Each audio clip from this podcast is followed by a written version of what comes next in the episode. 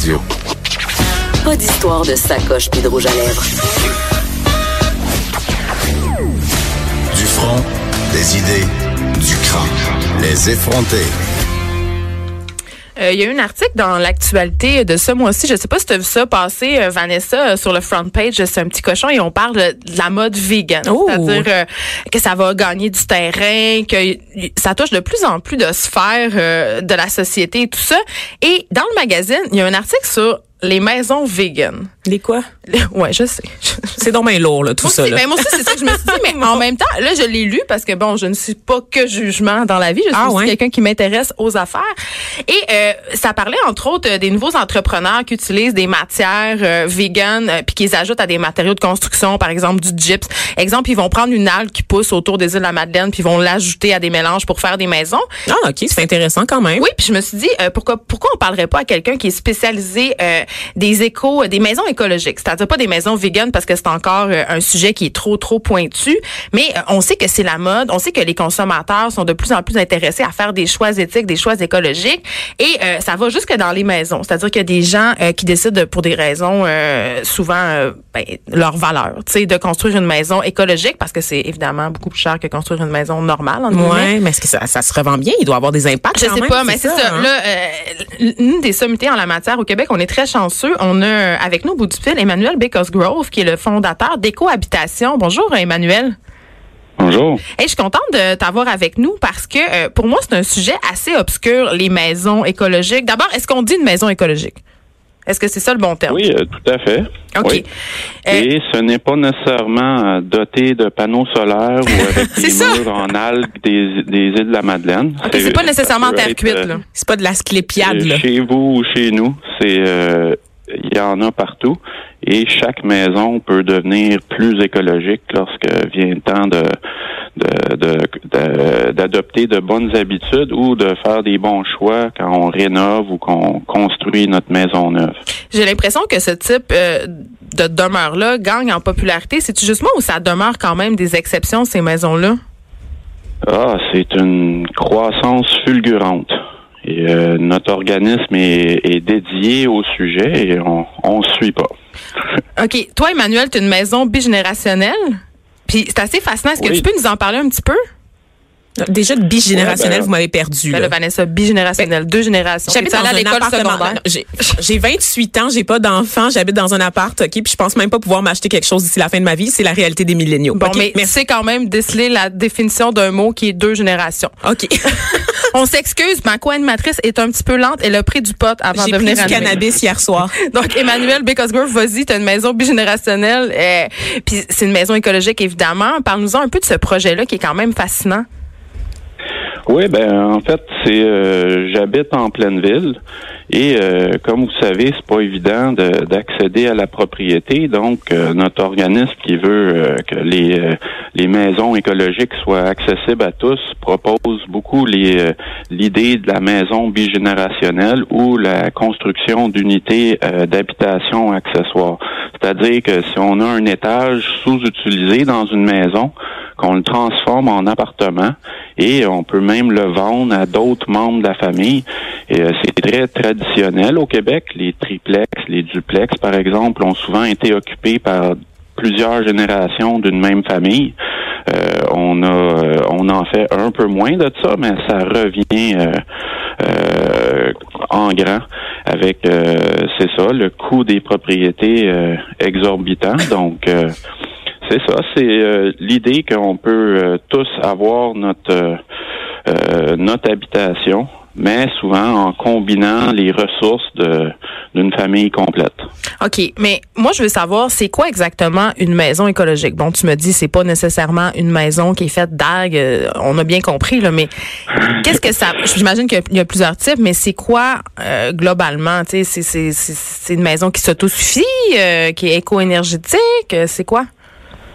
Oui, c'est c'est euh, c'est ça prend plein de formes, mais avant tout, ça réduit l'empreinte carbone des gens. OK, mais et concrètement? ceux qui l'habitent. Euh, c'est des maisons qui sont qui sont confortables à vivre. Ils coûtent très peu cher à chauffer, éclairer. Euh, ils ont une excellente qualité d'air et euh, sont souvent munis de bornes de recharge de véhicules électriques, par exemple, s'ils sont pas dans des lieux qui où on fait du transport actif ou du transport en commun. Donc, ça fait partie d'un mode de vie plus écologique en tout, parce que c'est ça, faut penser à notre impact environnemental chacun et par exemple, c'est des maisons qui ont euh, des toitures avec euh, du métal plutôt que des bardeaux d'asphalte. Parce que des bardeaux d'asphalte, c'est comme manger sur des assiettes en plastique jetable. faut le changer régulièrement, tandis qu'une euh, une toiture en acier va être beaucoup plus durable et moins coûteux à la longue et va être va créer beaucoup moins d'impact environnemental pour la famille qui, qui habite en dessous. OK, mais est-ce que tu dirais, euh, par contre, que ce type de demeure-là, parce qu'on sait que c'est plus cher à construire, évidemment, au départ, mais justement parce qu'on doit moins, justement, faire des changements, des ajustements au fil du temps, ça revient au même ou c'est, c'est quand même plus cher? Parce que moi, j'ai l'impression que c'est un truc de gens riches, là, les maisons écologiques. Ben oui. Ouais, c'est exactement le, les clichés que nous on tente euh, de défaire.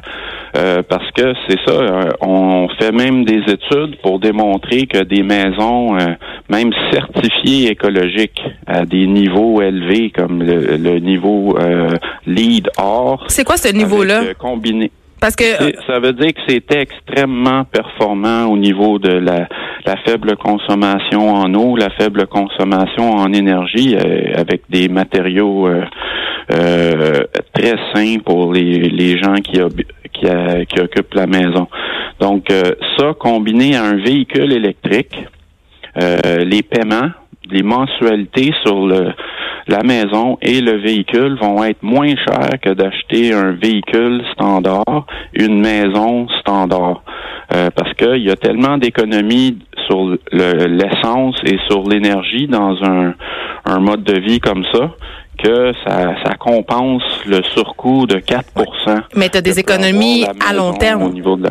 Oui, tu as des économies à long terme, mais sur le coup, il faut quand même que tu aies l'argent pour l'allonger, l'auto électrique, puis les matériaux écologiques qui coûtent plus cher que du gyps bien normal quand même. Là. Donc, ça reste ben, un sport de privilégié. Ben, on parle du long terme, mais dans le fond, c'est le premier mois d'occupation. Parce que une hypothèque euh, combinée à des aux autres paiements, nos autres factures, dès le premier mois, vont être moins chères que si on opte pour un, euh, un véhicule et une maison standard. Hmm. Donc, euh, on a 20 fois moins de gaz à effet de serre aussi, euh, comme famille. Donc, ceux qui sont découragés par toutes les histoires de, du pacte qu'ils ont signé et tout ça, là. oui, on l'a pas ben, signé, nous autres. Voilà une solution 20, 20 fois. Alors, on parle pas de diminution de 5 c'est c'est assez facile. Et la bonne nouvelle, c'est c'est complètement euh, accessible et moins cher aujourd'hui. On dit tout souvent ah c'est euh, on n'est pas rendu là, mais on est rendu là et euh, pour la santé de la planète là, tant mieux que ça soit viable financièrement parce que on a du chemin à faire. Eh, on sait qu'il y a des villes qui sont assez piquées quand vient euh, le temps de demander des permis de rénovation, qui ont des règlements assez stricts. Euh, est-ce que, selon toi, les villes auraient avantage à assouplir leur réglementation? Est-ce qu'il y en a qui donnent des subventions si tu construis une maison écologique, Emmanuel Grove? Absolument. Il y a une bonne vingtaine de, municipalités au Québec qui offrent des, des aides financières euh, pendant la construction ou la rénovation si on construit de façon plus écologique ou éco-énergétique. Euh, et il y a beaucoup de gens qui sont pas au courant. Il faut juste qu'ils s'informent auprès de leur municipalité quand ils vont chercher leur permis. Hmm. Emmanuel, puisqu'on est aux effrontés, je peux, peux pas m'empêcher de te poser une petite question un peu baveuse euh, ou ben baveuse peut-être pas le bon mot, mais est-ce qu'il y a des limites aux constructions écologiques? Est-ce que les matériaux sont aussi performants? Est-ce qu'ils sont aussi durables? Ils sont plus durables. et il n'y a pas de limite pour être euh, euh, très direct. Euh, c'est justement la durabilité. Plus un matériau dure longtemps, plus c'est écologique. Point. Donc, quand on remplit un conteneur à toutes les 7-8 ans de plein de déchets de construction parce que les matériaux n'ont pas duré longtemps, voilà un grand impact environnemental. Donc, c'est ça, il s'agit de faire les bons choix et les ressources sur écohabitation.com guident les, les citoyens pour euh, les bons choix quand il vient le temps de faire construire ou de rénover leur, leur maison, peu importe où elle est située, même si elle n'a pas de panneau solaire. Hum, merci beaucoup, Emmanuel Girl. C'était fort intéressant. Ça me donne quand même le goût de regarder ça euh, si je me construis une maison dans les 800 prochaines années, c'est-à-dire quand je vais avoir les moyens. Merci beaucoup. Ça me fait plaisir. Au revoir.